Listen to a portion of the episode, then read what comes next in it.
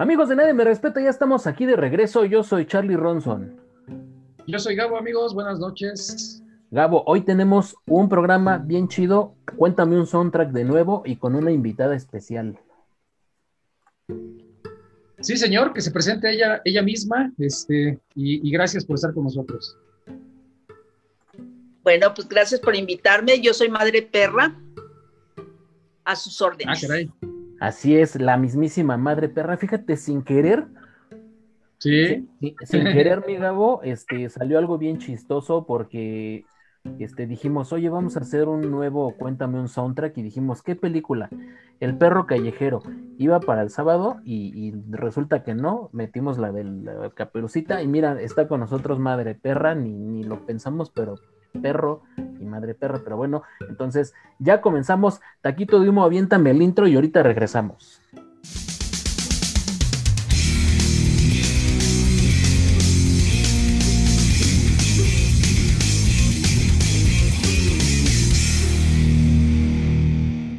Ahora sí, pues ya estamos aquí de regreso. ¿Cómo están? ¿Cómo estás, madre perra? ¿Cómo estás, Gabo? ¿Qué me cuentan? A ver, venga, madre perra, ¿cómo estás? Excelente, excelente aquí en la cárcel de esta pandemia. Tú, Gabo, ¿por qué tienes un gato ahí atrás y vamos a hablar del perro callejero, güey? Bueno, cualquiera pensaría que la cagué, pero no. Sí, sí, efectivamente vamos a hablar de un perro muy célebre y muy famoso, pero antes de comenzar a hablar del perro, yo, yo quiero hacer un anuncio a los cuates que, que me conocen y, y- y- y lo hago por, por hacerle un paro a una, a una amiga de aquí de mi casa. Si alguien de los que nos está viendo o que nos ve posteriormente y vive por el rumbo de Plaza Tepeyac, quiero ver si nos pueden ayudar a encontrar este gatito, se nos perdió, se llama, se llama Milagros, es niño pero se llama Milagros. Tiene como tres días que se desapareció de su cantón, no ha vuelto el pinche Milagros, la dueña está, pero que no, no puede estar de, de la tristeza, cabrón. Pues quiero ver si, si alguien lo reconoce, que nos diga, que nos diga si lo ha visto, porque están sufriendo en su casa porque no ha llegado, entonces esperemos que el buen Milagros se, se encuentre bien, entonces si alguien reconoce ese gatito por el rumbo de Tepeyac, ya échenos la mano y avísenme, porque están, están que lo extrañan mucho en su casa, ¿eh? Ah, pobre, pobre gatito, güey. Pues ni modo, cabrón. Pues, ¿para qué se sale el güey? Pero, ¿sabes qué? Luego pasa que si los gatos sí saben, o sea, sí salen a la calle y así, este, sucede que se van de cabrones y luego regresan. Entonces, no pierden la esperanza. A mí una vez se me fueron como 20 días los dos pinches gatos y regresaron. Ya los hacíamos perdidos y regresaron solitos. No Yo la también he tenido gatos. Yo también he tenido gatos y sé que se van unos días y retachan. A lo mejor todos puteados, ¿no? Pero este, yo espero que sí regrese el, el Milagros porque es pobrecito. Ojalá que, ojalá que no le haya pasado nada malo y esté por ahí pues, jugueteando, ¿verdad? Así que si lo ven, avísenos. Avisen del gato Milagros y bueno, vamos a empezar con este, este programa de Cuéntame un soundtrack. Tenemos aquí a, Madre Perra, que para los que no sepan es una comadre del stand-up que conocimos ahí en las andadas. Este, a ver, cuéntanos un poquito más, este, Madre Perra, tu, tu personaje, este, más o menos de qué habla tu stand-up, este, ¿qué onda contigo? A ver, platícanos. Pues habla básicamente, soy casi una, eh, bueno, ya una persona de la tercera edad, el próximo año cumplo 60 años, entonces prácticamente soy de la, paso a ser de la tercera edad. Y pues hablo de la, pues de la diferencia de antes, de cuando tú iniciabas una relación, de cuando eras joven y bella, a los tiempos de en este momento, ¿no? Que todas las cosas que antes eran tabú, ¿no? Este, pues, no sé, las relaciones sexuales, este, casa, te tenías que casar virgen y pura y, y si no ibas de blanco, pues no valía y bueno, la mentada prueba de amor, todas esas cosas. Es más, un dildo no lo conocía, o sea, yo lo llegué a conocer ya, pues ya muchísimo, ahora sí que ya hasta que quedé viuda. Y eso porque mi amiga me lo presentó, dijo, es que estos, pero funcionan súper de maravilla, no necesitas no necesitas nada más. y dice el gordo, sí es cierto, ¿eh? el gordo se la sabe y dice, sí es cierto, tienes razón. Sí, sí, pues, no se, no se quedan dormidos a medio camino, güey. No, no, no. Con que tengas unas buenas pilas, con eso, güey. ¿eh? Así es. Sin pildoritas, así nomás. Pues ahí está, chavos, nada más para que se den un quemón de, de, de este show del stand-up, que para hacer reír y sobre todo para divertirse no hay edad. Entonces el ejemplo es, es madre perra, o sea, mucha gente dice, ay, es que ya estoy grande, ay, ni madres, o sea, para hacer lo que tú quieras no hay edad, siempre hay un buen momento para pues, hacer lo que se te pegue la gana. Y creo que eso está chido, ¿no, madre perra? Pues mira, yo me aventé, yo dije, bueno, pues ¿qué puede pasar? Soy de reputación comprobada, dije que me puede afectar, este, te, te preocupa un poco cuando hay gente muy joven, los mentados hipsters, ahí sí te preocupa un poco en los shows, porque lo primero que hacen es, híjole, escuchas luego, luego, no manches, ya se subió tu tía a la... ya se subió tu tía al escenario ya siéntese señora, ya este.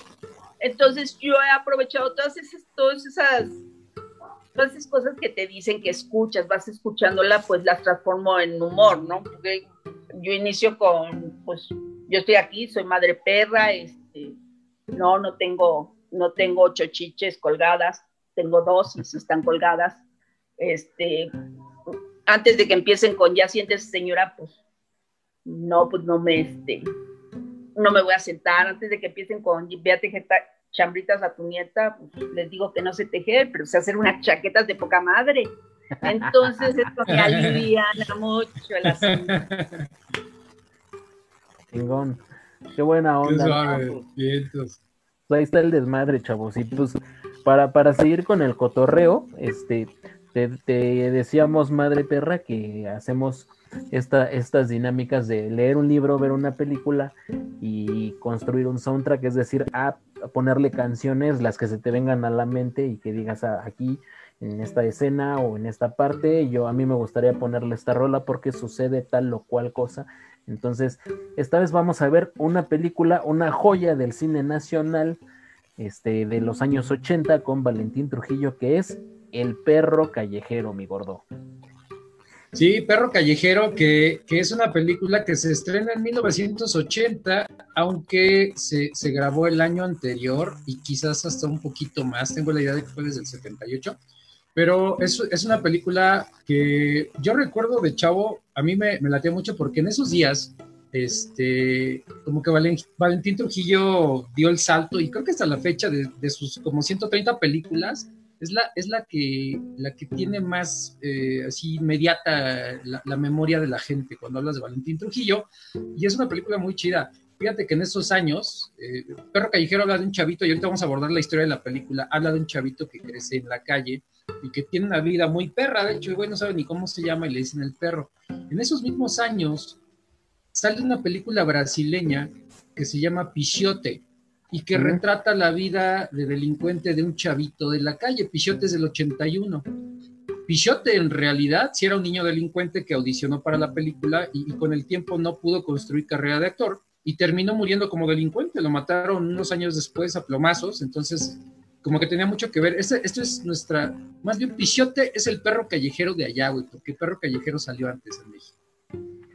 Así es, esta película que es protagonizada, ya dijiste ahí, por Valentín Trujillo, también sale Ana Luisa Pelufo y Lin May, que estaban en sus mejores momentos, no manches. Sí, como no. Súper guapa. Un Eric del Castillo chavalón, que él hace de, del padre Maromas. Este, mi crush del cine mexicano de toda la vida por excelencia, Blanca Guerra, que está preciosa ahí. Y pues, este, de los reconocidos. Pues, está bien chavo. Y pues ahora sí, ¿tú, ¿tú, viste esta película, Madre Perra? ¿La viste en, más o menos en los años en los que se estrenó? ¿Te gustó? Eh, ¿Qué, contexto había? ¿Te acuerdas? A ver, platícanos. Sí, mira, eh, en primera, los desnudos era algo que no, todavía estaba muy vetado eso, ¿no? Entonces yo en ese tiempo ya estaba casada. cuando se, este, se estrenó, y nosotros casualmente vivíamos al lado de un cine. Entonces, se hacían unas filas tremendas, tremendas. Y quiero decirte algo, yo vivía en un andador, eh, un cine que está, que, bueno, ya no existe, el sobre la vía Morelos, en Ecatepec. Entonces estaba en un andador y ahí pasaba la gente para entrar al cine y ahí se hacían las filas para entrar al cine. Entonces estaba, cuando es la de perro callejero, las mamás venían y se llevaban a las chamacas de las greñas, o sea, de, estaban con el novio y, no, ¿cómo puedes venir a ver esa película? Si ya me dijeron que hay desnudos y demás. Y las, se las llevaban las mamás de las greñas, de ahí del cine literal de las greñas. Qué lástima que no había este, celulares porque no eran, eran todo un show, ¿eh? Cacheteaban a los muchachos porque habían llevado a sus hijas a, esa, a ese cine de mala muerte para ver ese tipo de películas. O sea, todavía había, había mucho veto y mucho sobre los desnudos, sobre todo. Todo estaba vigilado por la Secretaría de Gobernación y censuraban todos los contenidos en la radio y en la tele, pero esta película la verdad es que sí arrastró un montón de gente. Yo no la vi obviamente en su momento, pero este, porque yo estaba muy chavito, no, no me dejaban entrar al cine, yo la vi varios años después. En el cine, de hecho, o sea, y, y yo todavía era menor de edad y me dejaron pasar a ver Perro Callejero, pero este, pues yo para empezar así a ponerle sabor a la historia, Perro Callejero, yo le pondría, para empezar, en, el soundtrack, Perro Negro de Three Souls in My Mind, que es una, una rola de 1976, que tiene que ver un montón, porque de alguna manera se trata de lo mismo, ¿no? O sea, Perro Negro del Three Souls, creo que está bien para que abramos la historia. El perro, el perro callejero, que es Valentín Trujillo, un chavito que pues vivía con su jefe en la calle, se ve que andan por las calles de la Merced, y a su jefe lo matan, y el perro se veía chiquitillo ahí como de cuatro o cinco años, entonces pues vive, se queda huérfano, nadie lo recoge, se queda a vivir en la calle con unos chavillos, por ahí se ve que un alcohólico lo adopta, pero como el alcohólico le, podía, le ponía sus chingadazos, pues, pues se larga, se escapa, y sigue viviendo con otros chavitos en la calle con el tiempo empieza a delinquir. Yo, yo ahí este, quisiera poner dos rolas, dos. La primera es El niño sin amor del Tri, igual, o sea, se quedó solito el güey, este, no sabía ni qué pedo los demás niños, este, pues como que medio lo relegaban, aunque después pues ya medio lo aceptaron. Y también una rola que me gusta mucho de los estrambóticos que se llama Espergencia, que justo habla de niños de la calle, donde dice la canción Yo nací un día que Dios estuvo enfermo. Y, habla así, ¿no? De, de, mi ángel de la guarda, pues se fue un Chip y así, ¿no? Entonces, así como que al chavito le pasó lo peor, güey, se quedó huérfano y ahí es donde empieza a, pasar la, la, de malas. Tu madre perra, si te alguna, se te ocurre alguna rola, ¿estás de acuerdo con esas? ¿Tienes alguna justamente, Justamente esas, yo tenía Perro Negro y Callejero y el, el, Niño Sin Amor, aunque también estaba pensando en la de Mateos, pero me gusta más para el cierre, es Nene, nene, ¿qué vas a hacer cuando ah, seas... Sí, es cierto. Sí, es cierto. buena rola.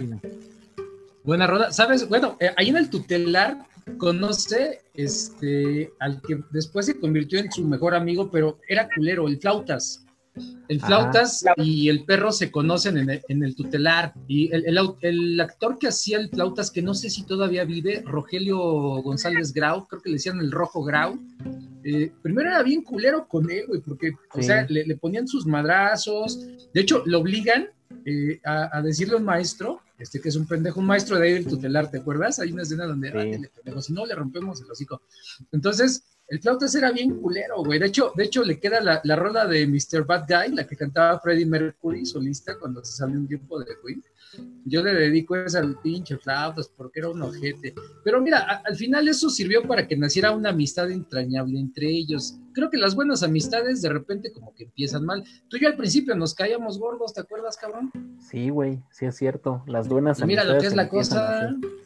Ya llevamos cuántos años de cuates, Gabo?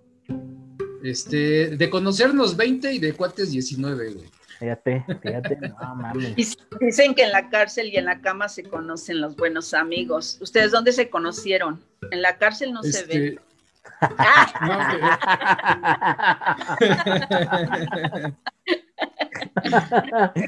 no, mames. Ya ese pinche bueno. ya va a cambiar porque es en la cárcel, en la cama y en el COVID se conocen los amigos porque justo ahorita que uno la está pasando así medio de la chingada, parecen personas que no te imaginabas que iban a aparecer a echarte la, la mano y las demás, quién sabe, cabrón, pero no, el gordo y yo nos conocimos donde trabajábamos y este, y pues sí, la neta es que nos caíamos mal, pero pues ya después, este, nos conocimos chido y ya pura buena onda. Sí, señor. Este, bueno, pues el perro, el perro en algún momento sale, sale como, como, como de unos 16 años y pues ya anda ahí como que igual ahí por las calles de la Merced. Y este, y, me acuerdo que el güey anda boleando zapatos y trabaja en un billar. el, el, dueño del billar creo que era el actor Carlos López Montezuma. Pero este, tenía un hijo bien culero, güey, el Chava, que es Humberto Elizondo, el hijo de Vitola, güey. que, era, que, era, un güey que ya desde chavo empezaba como a hacer ondas y trafiques con un policía que no sé cómo se llama, pero le decían el tamarindo. El tamarindo. Y, yo no sé, yo no sé, no me decidí por una rola, pero yo me imagino que a finales de los 70s y principios de los 80s, lo que rifaba en México, güey, seguramente eran los baladistas de la época, Emanuel con Quiero dormir cansado, Yuri, o sea, yo creo que en la radio, en Radio Variedades, que era una de las estaciones más famosas que había en México en esos días, güey, este, creo que era la música que se escuchaba, como que era la época de los baladistas, de siempre en domingo y la chingada, güey, yo creo que era, era más bien como que lo que se oía en México. Algo que no me gusta de la película, porque yo sé que los puristas han de decir, ay, pinches películas chafas. O sea, eso no quiere decir que no apreciemos el, pinche cine de Cronenberg, de Akira Kurosawa y del nuevo cine mexicano. O sea, sí, estamos hablando de Perro Callejero, que es una historia chida, güey. Entonces, yo no me decidí por una rola, pero estoy seguro que México estaba lleno de baladistas y de cumbias, güey. Entonces, ahí en ese momento, en esa época de su vida, conoce al, no a su crush solamente, güey, o sea, al amor de su vida, güey, que es la chiquis, güey, que es Blanca Guerra, güey. Entonces, güey, yo creo que estaría chingón que cuando conoce a la chiquis, porque era novia del chava, era, era una chica que por guapa pues andaba en el desmadre, en el talón y tenía novios que le pagaban todo, entre ellos el chava. Yo ahí le pondría la de Hot Chocolate, la de I Believe in Miracles, porque cuando ve a la, chiquis, no mames, güey. O sea, hasta yo me enamoré de la chiquis, güey. Es que sabes que en ese contexto, cuando sale del, del, tutelar la primera vez, este, pues en lo que dices, ¿no? O sea, vende periódicos, este, empieza, empieza a, se empieza a monear porque también le ofrecen mona, güey. Entonces, este, yo, yo en esas, en esas, en esos contextos, porque hay una parte de la película que entiendo que quisieron hacer la referencia que no tiene nada que ver ni cabe, güey.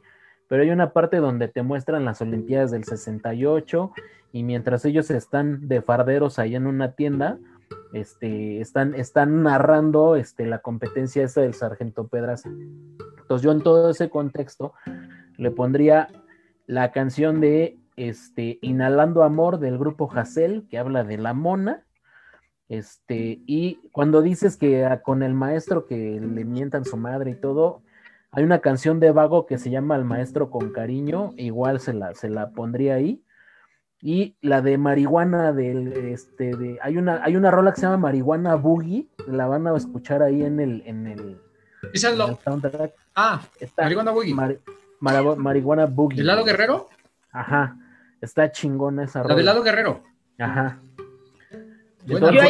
bueno, Oye, entre la gente que está conectada, Geraldao Silva, Geraldao Silva dice, yo esa película la vi porque un cuate decía que me parecía el flautas y me ofendió regacho. sí se parece el Geraldao, güey, yo lo conozco. Sí, sí se parece al flautas, sí. Yo no lo conozco, güey. Sí se parece al Madre, perdóname. Madre, te, interrumpí. Yo ahí, yo ahí en la de donde está lo de las Olimpiadas, yo también me saltó, dije, bueno, ¿por qué lo de las Olimpiadas? Pero yo creo que es también que había una gran represión y está, a mí me saltaba ahí la del PRI, también es vivir en México es lo peor. Nuestro gobierno está muy mal. Eh, eso me saltaba. También como tú, como Gabo dice, de los, de los baladistas, estaban muy de moda los yo la puse esa igual yo, pero bueno, ya, ya cabe ahí, es la de la de abuso de ah, autoridad. Abuso de autoridad. Madre, decías de los baladistas y todo esto. De los baladistas eran muy famosos los Joao.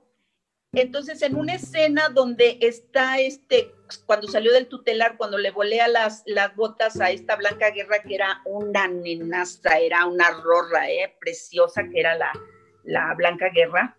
Este, sí, y ves que él está observando a una chica por la ventana. Y digo, en esa época, o sea, por favor, si no te dejaban, no te dejaban noviar menos que te estuvieras encuerando con la ventana translúcida, pero bueno, aún así la ve, ella lo ve y se acerca a la ventana para cerrarla. Ahí, estaba lo, me saltó la de los Joao, que era, que era una canción ya vieja, pero en ese tiempo estaba muy de moda, era Virgen de Medianoche. Oh. Virgen de ah, Medianoche. Cubre tu desnudez. Ok. Y era muy, muy bailada, muy bailada en ese tiempo. La Chiquis era una pinche chulada. Yo, yo a la Chiquis sí le dediqué varias canciones, ¿eh?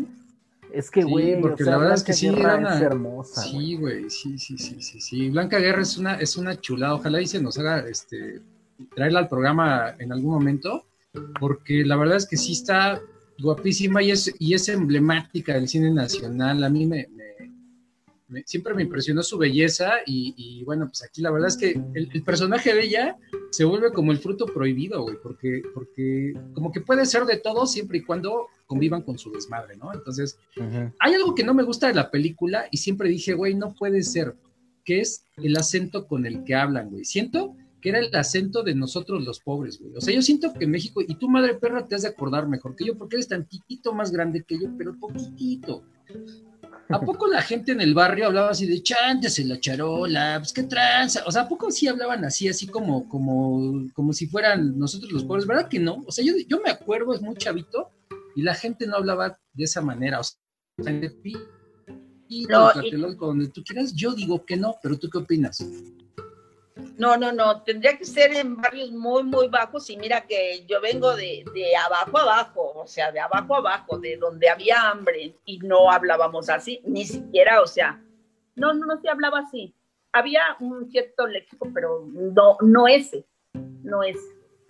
Sí, yo estoy de acuerdo. A mí como que no me latía ese, ese pinche acentito, pero bueno, dices, ok, la dejamos pasar, no hay pedo, no hay pedo, la dejamos pasar. Pero bueno, más adelantito el perro, este, pues no tenía dónde dormir, el pobre perro, pues andaba de un lado para otro y, este, a veces no lo dejaban dormir ahí en el billar y todo, y conoce a una prostituta ya mayorcita, que es Ana Luisa Pelufo, este, que, es una chulada de mujer, también una joya del cine nacional. Fíjate que Ana Luisa, en ese personaje de prostituta, la verdad es que se me hizo muy chido. Yo le dedicaría, hay una canción de Pepe Aguilar bien chingona, güey, que se llama Fruta Madura. No sé si la han escuchado y si no la van a escuchar en nuestro soundtrack ahí en Spotify fruta madura de Pepe Aguilar, porque la verdad, ella lo recoge como una carnala, güey. De hecho, lo enseña a coger, güey. Pues, güey, nunca, nunca había, estado, estado con una chava, güey, lo, dejaba dormir en su cama hasta que pues, un día se le antoja al güey y ella, buen pedo, o sea, le dice, pues te voy a enseñar, güey, pero le vas a echar ganas, pendejo, porque pues yo no me voy a, no me voy a arriesgar a, a, pasármela mal. Yo le dedico a Analisa Pelujo, fruta madura de Pepe Aguilar.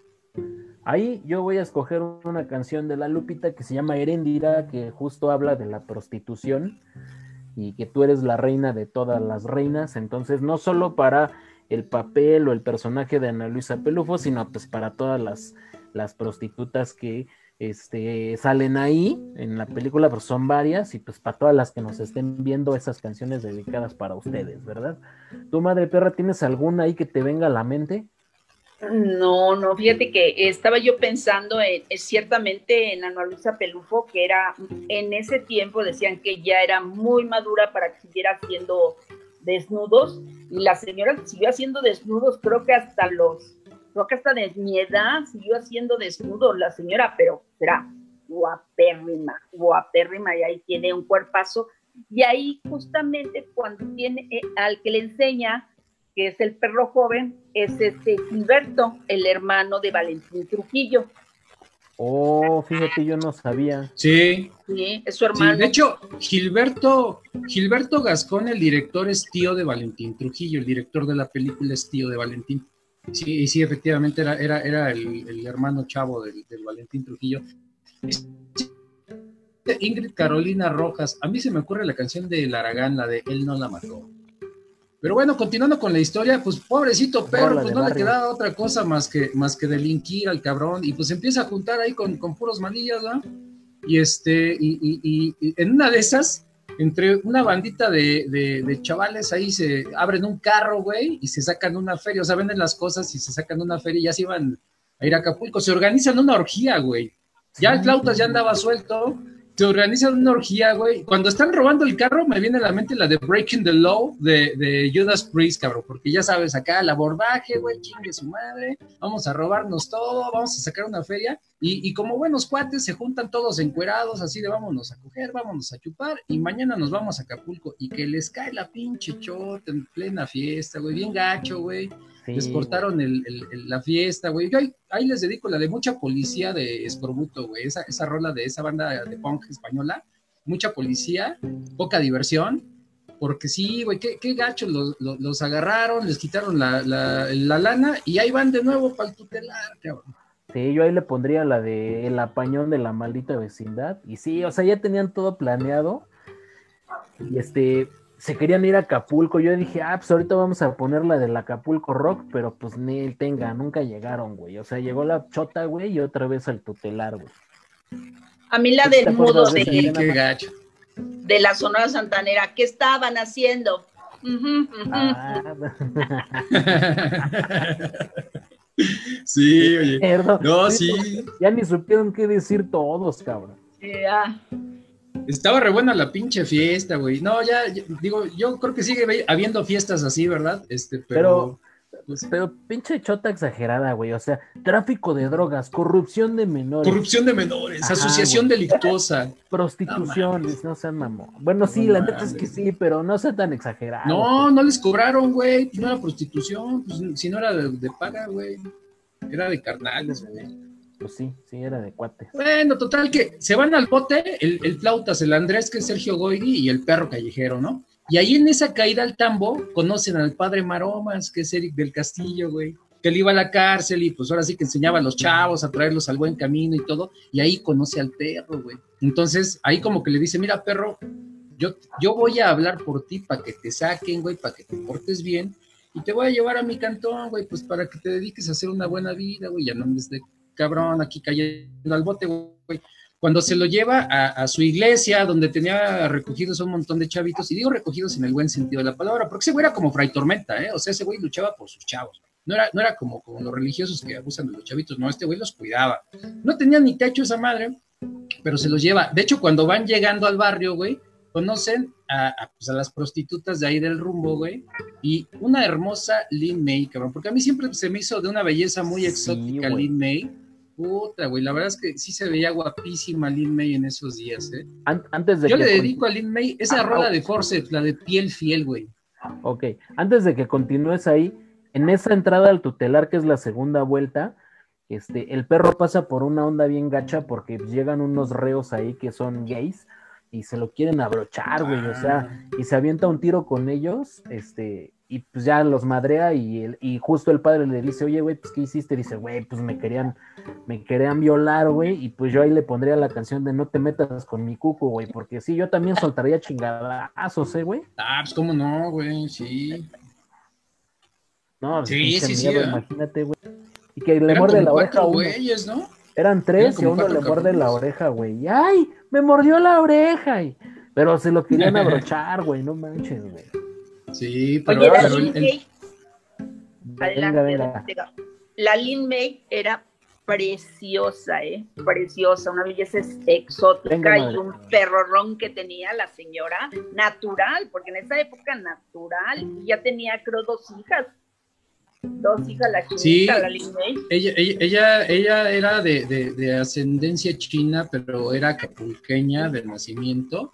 Y sí, la verdad, a mí Lin May siempre me ha parecido una mujer muy bella. Yo sé que ahorita todos dicen, ay, es que está todo operado y se ve reculera y todo, pero la verdad es que yo creo que tuvo a sus pies a un chingo de políticos en sus años. Ella era de las vedettes más cotizadas de este país y del mundo de las vedettes y de las ficheras, de las películas de ficheras. Yo creo, hay un documental este, sobre las ficheras y Bellas de Noche y de las pocas que sobrevivieron con una vida no solo muy digna, una vida muy chingona es Lin May, güey. De hecho es la única. se murieron, o sea, o acabaron bien pobres, la pobre Wanda Sioux pues, está toda enferma y bien amolada, güey, y Lin May, la verdad, se retiró, sí, sí que le supo sacar jugo a ese, a ese traserote hermoso la única, la, de hecho en el de Bellas de Noche, la única vedette que sobrevivió, digamos, de manera decorosa y que a la fecha sigue bailoteando y, con un cuerpazo es ella, güey. O sea, las demás les fue muy de la chingada. Y la neta, no podría estar más de acuerdo. Esa rola está, cabe chingón la de piel fiel, gordo. Piel fiel. Oye, y también se la dedico, la de piel fiel, a la que era su hija en la, en la película, que era Maritza Olivares, güey. Así que guapa también, Esa chica, güey, hace no muchos años todavía por, por ahí la vi en una novela, creo. Pero Maritza Olivares también era una mujer de las películas así, este, muy, muy eróticas de México, donde todos los galanes, o sea, con Andrés García, con, Julio Alemán, con Rogelio Guerra, o sea, Maritza Olivares también era, era tenía cara de niña, güey, era, era una mujer hermosísima y en esta película es la hija de esta prostituta que es Lin May, y pues para las dos va la de piel fiel, porque dice la canción, no me canso de admirarte como, un, como una, obra, de arte. Pues sí, güey, yo creo que todos pensamos lo mismo, ¿no? Sí, aunque ahí la canción dice, mientras tus senos sigan firmes, yo te firmo lo que quieras. Y pues creo que sí pasa, ¿no? Mientras tu piel esté jugosa, amaremos, como, fieras. Así, mi gordo. Chingue su madre el amor, cabrón. Pero ¿qué, tal que el Valentín, el perro callejero, se convierte en su padrote y le da lana? Y dije, oye, qué pinche suertudo, ¿no? Ya me ah, sonaba por la esquina del viejo barrio, lo vi pasar. Bien, bien, qué Sí, porque le empieza a dar lana, sí, o sea, se lo lleva a su cama y en chinga este güey se deja ir, obviamente, ¿no? Sí, porque el, el Maromas le dice, oye, güey, este, pues pues aquí vas a vivir, dice, ¿y cuáles son las reglas? ¿Con cuánto hay que caerle? Pues con nada, güey, nomás con que te portes bien. Dice, ah, neta, sí, güey, no hay pedo. ¿Y quién nos cuida? Pues el jefe dice, y ese güey, ¿dónde está? O dice, pues Diosito, pendejo, o sea, usted nomás échele ganas y échele para adelante. Pues sí, la Lin May le empieza a dar su lanita y pues este güey se iba a dar sus escapadas ahí para, para amanecer en la cama de Lin May pero, pero este, pues el perro, pues no tenía muchas nociones de lo que era la bondad, ¿verdad? Y pues no tenía también muchas herramientas para poderse portar bien. Yo le quiero preguntar a Madre Perra, ¿el Valentín se te hacía guapo? O al menos en esos años se te hacía galán, güey. Así como para darle su feria. O sea, si era un rorro, si era un rorro, la verdad era, era guapo, tenía unos muy lindos ojos, que para mí, para mí me gustó, me gustaba más el Sergio Goyri el Sergio Goyi me gustaba mucho más. Que este, sí, y bueno, este y además más chavo. Estaba más chavo, ¿no? Creo que Sergio Goyri estaba más joven que, él en la película. Dice Elena Alegría, en la peli de la casa que arde de noche sale muy poco Lin May, pero se ve muy bien. No, pues donde, sea que la viéramos se veía re bien, oye. Sí, la verdad es que era, era, eran dos galanazos. Yo no sé si el Plautas también aplicaba como galán, porque era güerillo el Plautas. El Plautas era, era un güero alto, este, pero yo creo que sí, el, Sergio Goyri y el Valentín en esos días, pues rompieron, rompieron hartos corazones, ¿verdad? Pero, pero sí, este, eh, yo, yo me quedaba con la duda de si realmente eran tan galanes a pesar de que representaran a chavos del bajo mundo de la Ciudad de México. Pero pues dice la madre perra que sí estaban bien buenos. Oye, sí, ¿estaban más guapos que mi gordo? ¿Estaban más guapos que mi gordo o mi gordo les da la vuelta a esos güeyes? ¿Cómo ves? No, pues tú miras al gordo con amor, yo la verdad lo miro con realidad.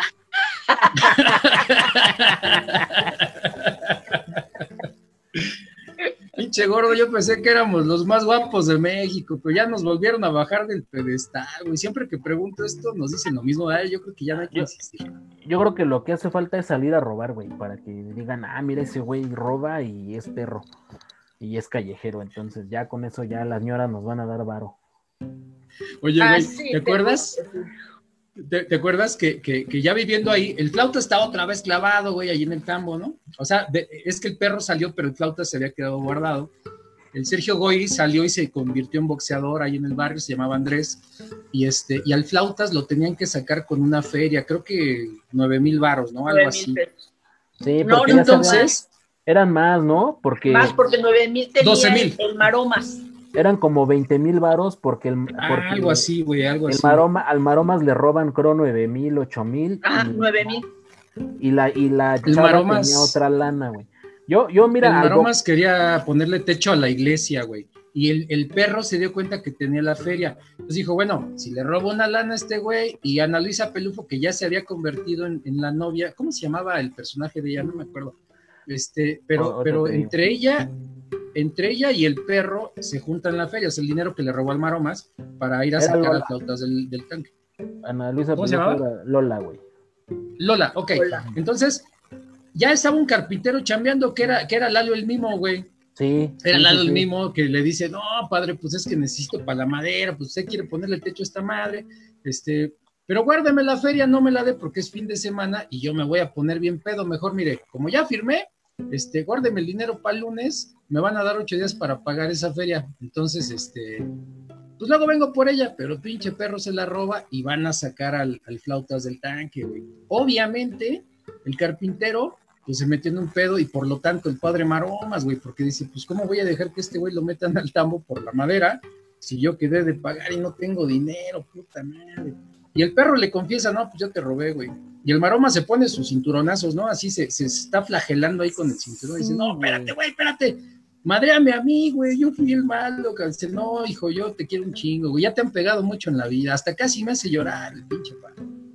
Oye, güey, pero ¿qué tal cuando se está pegando? Bueno, más bien cuando está ocurriendo el robo, y ahí está la canción de pa para pa para pa para, así como diciendo pinche Judas, güey. el güey que te curó y le estás robando la feria, güey.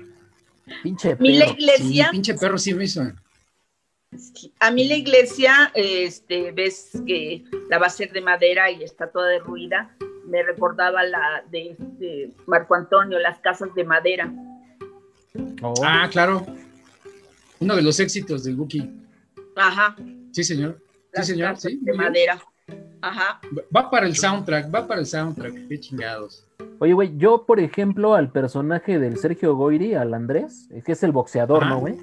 Yo le pondría la claro. rola, como, como, era bien de barrio, güey, yo le pondría la rola de el Tlatuani del barrio de Café Tacuba, que habla de eso de boxeadores y de boxeadores que se que, que, tenían a sus chicas y así. Y ese güey tenía a su chava que parecía chava de familia y a huevo se la quería dar, güey, a huevo la prueba del amor y pinche, o sea, el Andrés no era tan tan cabrón. Era Victoria Rufo, güey. Ah, fíjate. Estaba bien guapa la Victoria Rufo. Era muy guapa. Muy, muy guapa la Victoria Rufo y eran Guapísima chavita Victoria Rufo.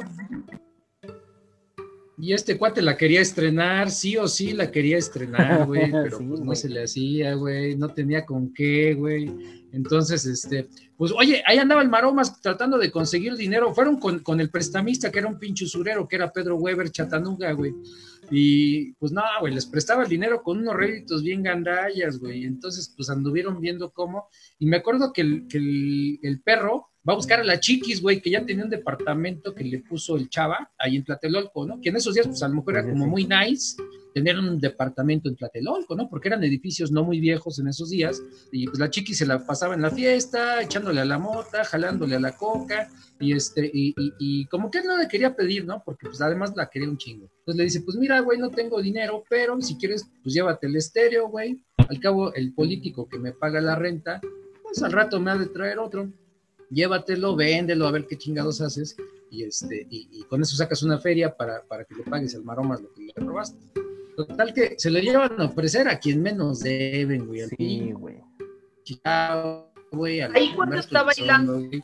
Les quería dar una madre, güey. Total que terminan, ¿cómo? Ahí cuando está bailando la Blanca Guerra con el político y llega que le habla el perro y demás, ahí me sonaba la de Chris Soul, y es que nuestros impuestos están trabajando. Ah, sí. Sí, sí porque el dinero de la renta salía del sindicato. Ese güey se robaba el dinero del sindicato para pagar sus pedas y sus drogas y la renta de la chiquis, ¿no? Sí, fíjate, sí. nuestros impuestos. Están trabajando. Desde hace tiempo, imagínense desde qué años. Oye, madre Desde perra, entonces, sí. ¿tú te acuerdas? Esos departamentos sí eran muy caros, ¿no? Sí eran, era una onda muy nice, ¿no? Los de Tlatelolco. Los multifamiliares en ese tiempo, porque la mayoría de la gente vivían en vecindades, y eso ya tenían hacia el, eran grandes, los pisos este, muy completos. Sí era para, para burócratas de clase media, media alta, o sea, era cuando iniciaron, obviamente. Sí, ahora ya son para estando peros iniciándose. saludos al Alex Romero y a Alex Romero.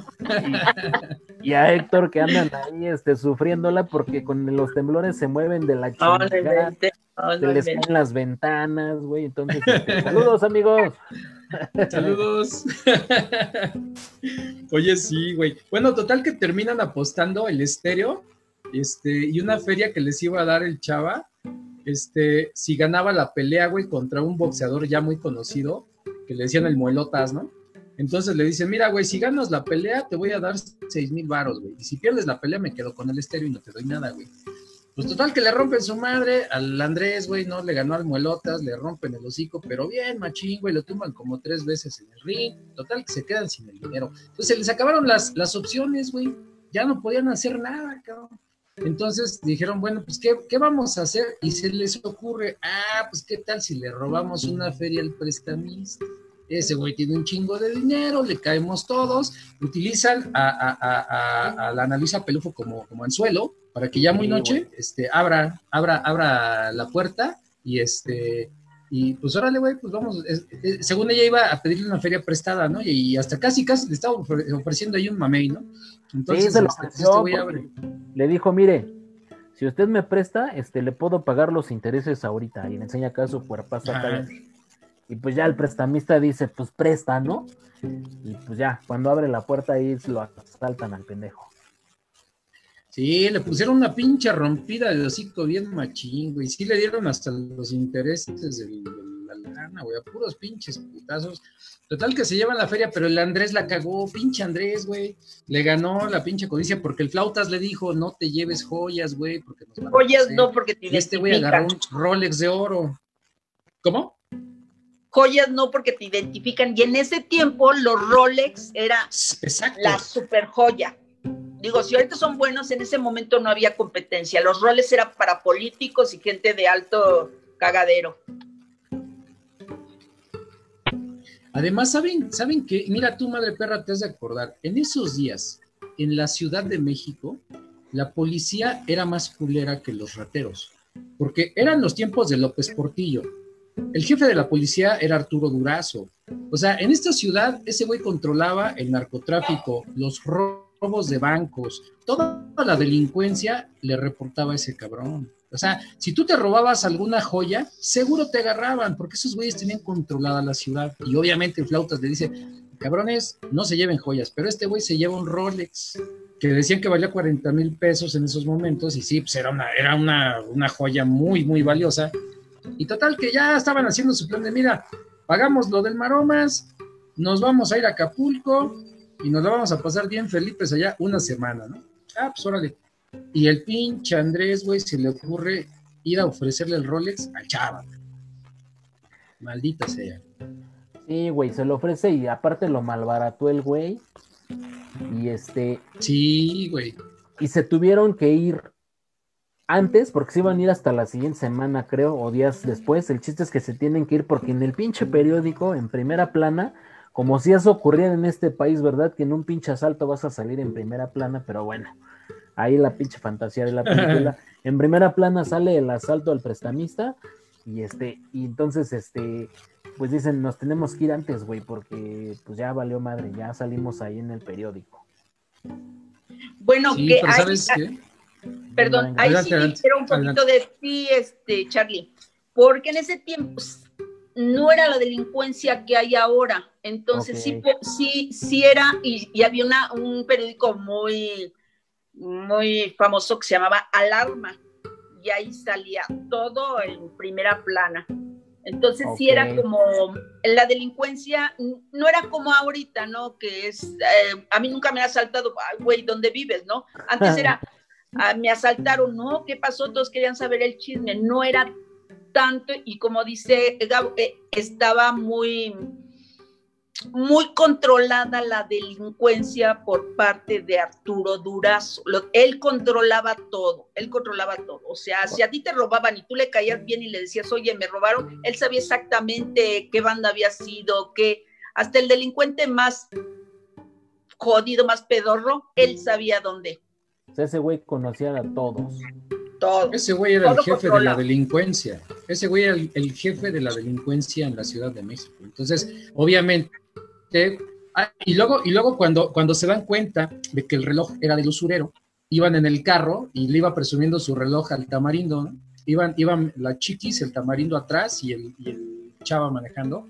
Dice, no mames, este es el que le robaron al usurero, güey. ¿Sabes qué? Vamos a torcerlos y con eso me van a ascender, güey. Ya voy a ser policía judicial. De hecho, en la, en la 2, el tamarindo ya es judicial.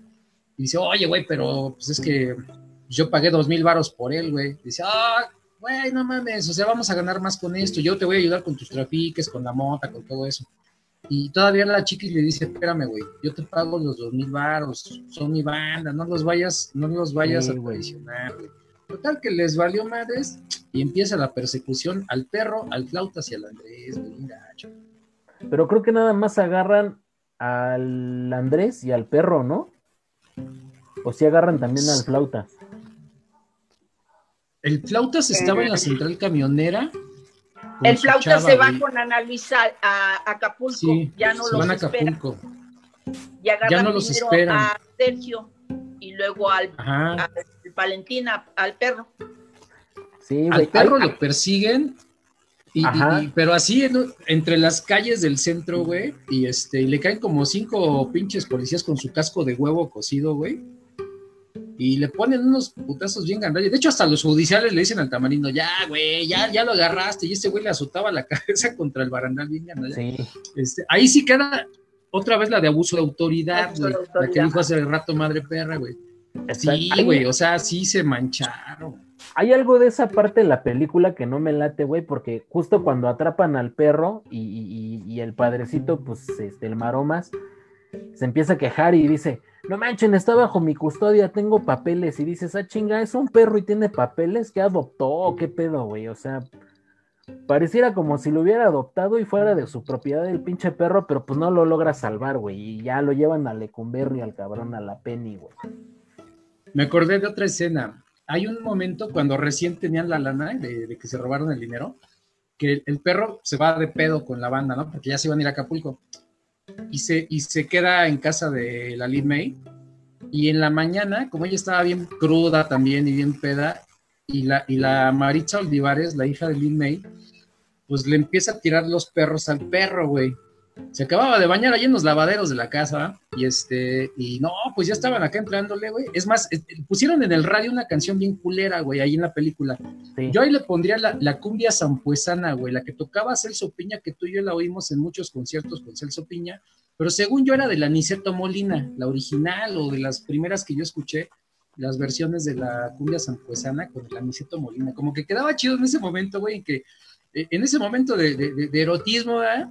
De- en que ya este güey ya se estaba dejando Sí, güey, es que, güey, o sea, con, la, con la hija de, de May, y llega el Es- pinche padre Maromas y le pone una cagotiza. Güey, pero es que ¿cómo, cómo habrá estado el perro o, o- o de qué tamaño la habrá tenido el perro que la mamá y la hija, güey? O sea, las dos querían con él, la hija se lo sabroseaba. Es más, el perro hasta como que decía, güey, ponte ropa. O sea, el perro todavía un poco más decente y la chava así de, ah, no manches, güey. O sea, está cabrón eso, güey.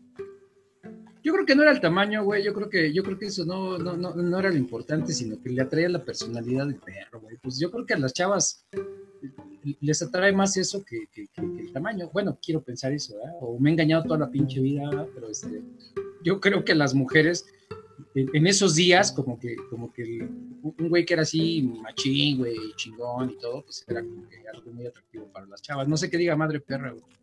Yo siento que ahí eh, la hija, eh, la hija no quería la madre, no quería la madre, entonces le quería dar en la madre, ¿no? Entonces, pues, ¿cómo te doy en la madre? Pues con tu güey, tú los estás trayendo aquí a la casa, pues yo te los voy a bajar, porque yo estoy más joven que tú. Que ahí, o sea, la Lin May, pues está guapérrima, guapérrima. Y ya después cuando el padre los descubre que te estás criando aquí un trío y no sé qué, la otra se queda así que pedo, ahí entraba, pues, ese hombre no se toca pues ya se los quería echar la hija. Pero yo creo que era para, para darle la madre a su madre, como que, eh, o sea, tenía rencor con ella. Yo coincido contigo, porque de hecho decía, yo no quiero acabar como ella, yo voy a ser bailarina, yo voy a llegar al Teatro Blanquita, o sea, yo voy a ser una artista y, no voy a andar de piruja como mi jefa, ¿no? Entonces sí, yo creo que sí era un poco la venganza contra la vida perra que le había dado su mamá. Entonces como que dijo, no, pues me voy a desquitar quitándole a su, a su güey, ¿no? Pero el maromas les cayó una movida, güey, ahora sí que les cayó la maroma, güey. Pues ahí les cortó la fiesta por segunda vez al perro. Pero fíjate, pobrecito perro, todo madreado, se lo llevan a la, a, la Penny, ya no era el tutelar, sino que decían ellos a la Penny. Hay un montón de expresiones en esa película que ya no se utilizan hoy en día, güey. Ya, ya en México no se habla así. Yo sé que hay un calor muy cabrón, este, y el lenguaje se va modificando con el paso de los años, ¿no? Digo, hay cositas que prevalecen, ¿no? O sea, en lugar de decir, dices Simón, o cosas así, ¿no? Pero ya como que esas expresiones de México en esos años ya no existen. O sea, ya está como que la gente, o sea, los millennials se ríen cuando uno de repente dice cosas así que le suenan como de viejitos, ¿no? Así como de, ya nadie dice, vamos a echar vacilón, ¿no? O sea, pues que mi abuelita decía eso, ¿no?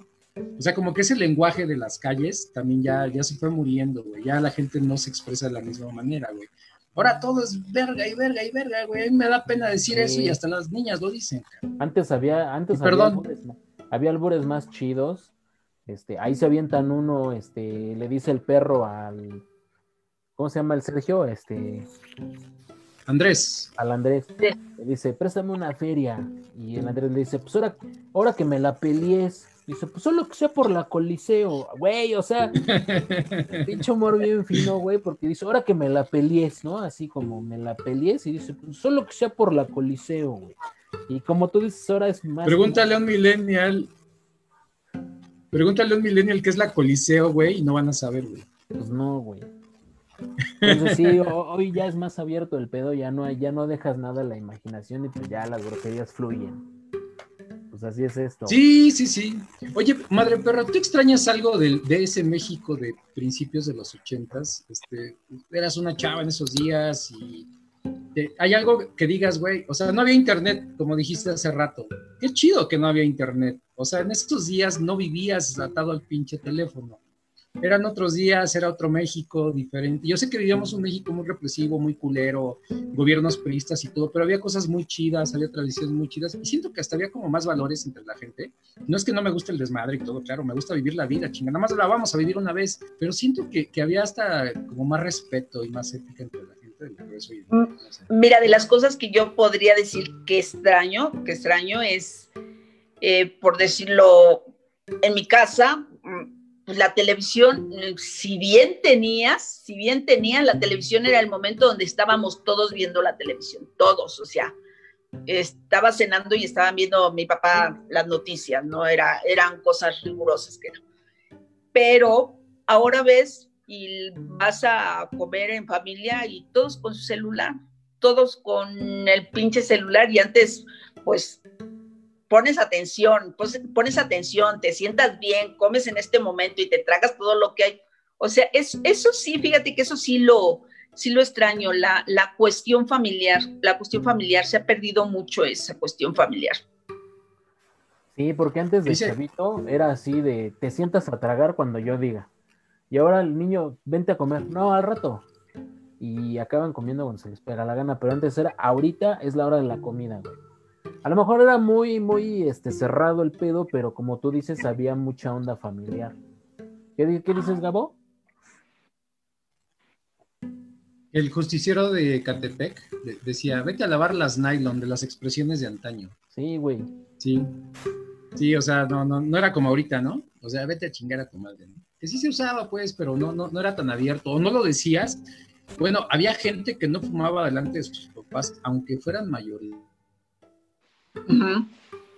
¿Le besaban la mano a tu papá? la, gente incluso, sí, sí, sí, sí, sí.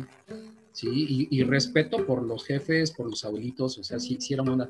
A mí me tocó todavía, este, cuando yo, yo era muy chiquillo, yo era un niño, que este, si algún adulto veía a un, a un chavo, y no tenía que ser un conocido, fumando en la calle, decían, óyeme cabrón, ¿y tú por qué estás fumando? O sea, un chavo que no conocían. ¿Y tú por qué estás fumando, güey? Si eres un pinche escuincle. Pues, mm, apaga el cigarro, cabrón, y lo apagaban, güey. O sea, eso me tocó verlo cuando yo era niño, güey. Ah, güey, ya parece que ahorita, güey, van a suceder ese tipo de cosas, güey. Entonces, sí, la verdad es que esta ciudad y este país han cambiado un montón Y bueno, por eso me gusta la película, retrata mucho de esas cosas que a mí me tocó ver quizás de niño, no recuerdo todo lo que pasaba en mi infancia alrededor, o sea, lo, lo más cercano sí, pero la ciudad era distinta, güey Ahorita es diferente, güey. Creo que vivimos en un, en un entorno muy agresivo, güey. Por eso es que hay, que hacer comedia, por eso es que hay que divertirnos y reírnos. Y en este confinamiento, creo que es buen momento para sacar lo mejor de nosotros. Yo creo que hay, que apoyarnos. Como decías hace rato, de quien menos te lo esperas, llegas a recibir ayuda. Se me hace muy bonito que todavía pudiéramos hacer eso por la gente, güey. Hay un montón de gente que necesita un paro, lo que sea, güey. Y, si lo podemos hacer y de, y de corazón, creo que es bueno hacerlo todavía. Y, hablando de esos paros, eh, antes de entrar, este, chamacos, este, platicábamos con Madre Perra, ella, ella trabaja en estética, sí tiene negocio. Entonces, ¿dónde está tu negocio, Madre Perra, y cómo podemos tirar paro ahí? Bueno, nosotros estamos en Plaza Torre Lindavista, en Estética Prestige, y, en la, y ahí mismo en Plaza Torre Lindavista la, la peluquería. Eh, pues básicamente vayan y dense en una arregladita, ¿no? Un cortecito, o sea, todo ahorita lo que caiga es bueno. La situación está bastante complicada y, para, para, el área de belleza, de por sí era complicada, ¿eh? De hecho, en uno de los stand-ups, yo manejo que, que ahora que las chicas ya no se casan tan seguido, pues nos están dando en la madre a nosotras, ¿no? A las maquillistas, a las peinadoras, a las coloristas, porque les hacíamos antes, pues, ¿qué te gusta? Hace todavía 10 años, o sea, nosotros teníamos mínimo 10 bodas por semana y en diciembre era la locura de bodas porque se casaban con lo del aguinaldo y demás, ¿no? Y, les digo, pero pues ahora ustedes, pues me parece, sí puedo decir una, una leperada. Dale, dale. ¿Sí? Este, les digo que me parece ahora las, las chicas como el, carrito de la aeromosa en el avión, es café, té, pan, panocha, café, té, pan, panocha, porque ya está muy libre eso, ya está muy libre, o sea, ya está bien, o sea, yo no, yo no tengo bronca de que disfruten la sexualidad y demás, ¿no? Pero, o sea, como diría mi suegra, que lo des como el saludo, pues está como canijo, ¿no? Y, y aparte, pues nos das en la madre a nosotros, o sea, a las, a las estéticas, las modistas, las peinadoras, las coloristas, las maquillistas, o sea, hemos estado sufriendo la pérdida de las novias y ahora pues yo voy a hacer un paquete de este, cerrando ciclos, o sea, son unos cortes muy locos. este, el de el divorcio, ¿por qué no festejamos los divorcios, chicas? O sea, nos vamos y nos maquillamos, nos ponemos lindas y festejamos el divorcio de cualquier amiga. O sea, los patrimonios duran nada, duran nada. hay que hacer mesa de regalos, y hay que hacer mesa de regalos para las, fiestas de divorcio, ¿no? Yo tengo una rutina de eso, que es la de mi despedida de casado. Está chida ahí, luego, luego cuando salga ahí la, la escucharán, pero sí habla de todo eso de mi mesa de regalos, de las últimas cosas que voy a hacer. Pero tiene razón, ese, ese paquete está chido, el de cerrando ciclos Vayan ahí a Torres Lindavista, a la Plaza Torres Lindavista, a la estética Prestige con Madre Perra y que les haga su tratamiento de cerrando ciclos. Van a quedar bien chulas y bien chulos porque pues también los hombres tienen que cerrar ciclos, ¿no? Vayan a la, Yo me voy a, a cortar el cabello. ¿eh? Vayan a la peluquería, no saben. Tengo, los domingos tengo a Laurita, digo, todos mis chicos son buenos, pero Laurita tiene unas manos divinas, o sea, para hacer la barba, es es un pequeño minion, pero es, es, es la delicadeza andando, o sea, te da un masaje que no sabes, o sea, yo que no tengo barba, me gustaría tener barba para que me dé el masaje que ella da. Oh. Oye, ¿lo manejas con cita o cómo, cómo, cómo, estás haciendo ahorita? O sea, ¿es, ¿es con cita o pueden llegar y ahí eh, pues ahorita estamos facilitando más con la cuestión de las citas. Claro que pueden llegar, claro que pueden llegar así y tengo el personal para atenderlos porque la situación está, está difícil. En el caso también por el horario, porque tenemos un horario de 10 a 5 que está marcando la ciudad. Este, ese es el que nos marcan. Entonces, si tú haces este home office, eh, ¿qué pasa? Tú sales a las 5 y a las 5 yo ya cerré la peluquería. O sea, la peluquería está sufriendo más que el salón de belleza, porque el salón se están cortando el cabello por lo menos, ¿sí? Pero este, la peluquería, los caballeros iban pues muy temprano o ya muy tarde, ya de las seis en adelante ya nosotros teníamos gente. Pero ahorita estamos cerrando cuando ellos salen. Está, está complicado, pero abrimos sábados y domingos, chicos. Pueden ir. Bueno, en fin de semana, en fin de semana podemos aprovechar, hacer la cita. Este, supongo que tus teléfonos están en el, en el directorio de la plaza si quieren hacer una cita Sí, por sí, teléfono. sí. Este, se puede hacer así. Y si no, danos el teléfono aquí mismo y, este, y así que la gente sepa para que haga su cita. A mí me queda muy cerca Torres Lindavista, luego voy allá a la casa de Toño, que está muy cerquita ahí del otro lado de la plaza. Entonces, este, ahí nos podemos dar un rol para que Ah. me corten el cabello porque ya me hace falta. ¿Cuál es el Ay, teléfono, sí, madre claro perra? sí, vayan, vayan con mucho gusto y les va, les va a agradar mucho. No es, no es por nada, pero mis chicos son buenos, son buenos. Son buenos y buenas personas, porque ahora que fue lo de la pandemia, le dije, chicos, pues ahora sí que quien quiera pues, irse a otro lado, pues adelante, ¿no? Yo no puedo decirles, darles lo que no tengo. ¿Sabes qué me dijeron? O sea, Pepa, tú siempre nos dijiste que hay que remar parejo, ¿no?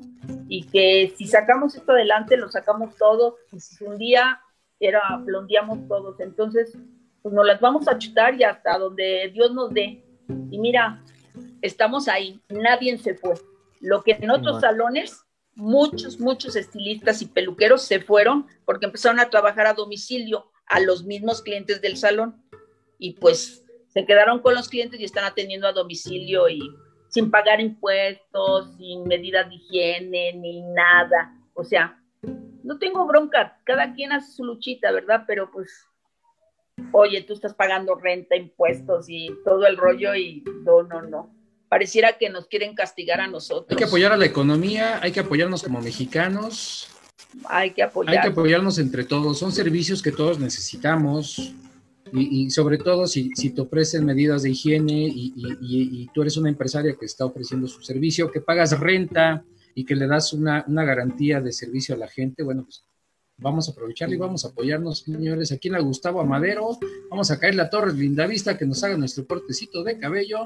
Este, yo no tengo barba, me la acabo de rasurar, pero pues qué chingados, ahí nos pueden dar una, que- una chaineada para que no nos veamos tan gachos. Que digan que van de parte de ustedes y este y les damos un buen descuento. Ahí está, banda.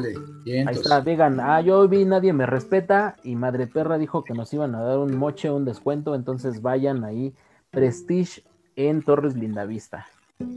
Sí, señor.